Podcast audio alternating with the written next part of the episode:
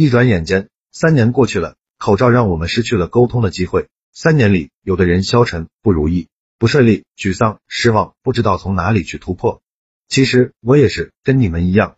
两千零二十三开始了，我整理了一千句社交话术，一千个情商技巧，一千个口才技巧，一千个职场技巧，放在我的公众号说话细节，希望这是一个新的突破点，帮助更多迷茫的人去突破，去融入新的社会。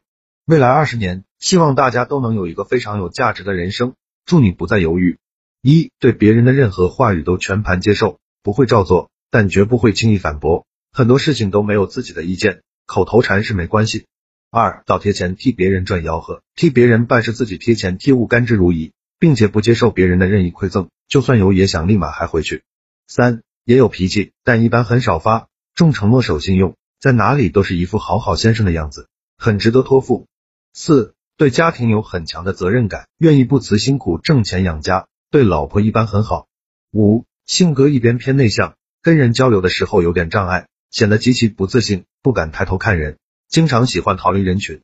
六穿着打扮偏低调，喜欢穿深颜色的衣服，不喜欢跟太高调或者性格强势的人接触，本质上是同情弱者。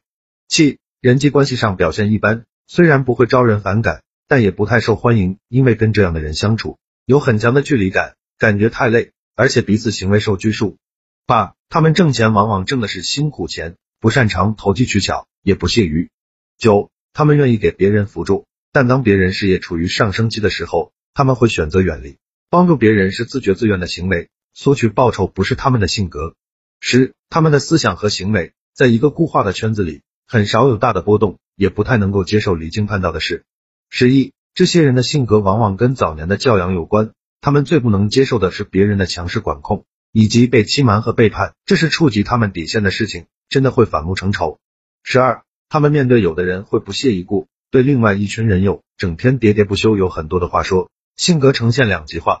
十三，跟这样的人相处，温柔和专一是唯一的解药。系统整理起来，我花了很多时间精力去做这件事，开了一个微信公众号，计划更新一千个口才情商技巧，非常值得反复阅读。现在已经更新一百多条了，名字就叫说话细节。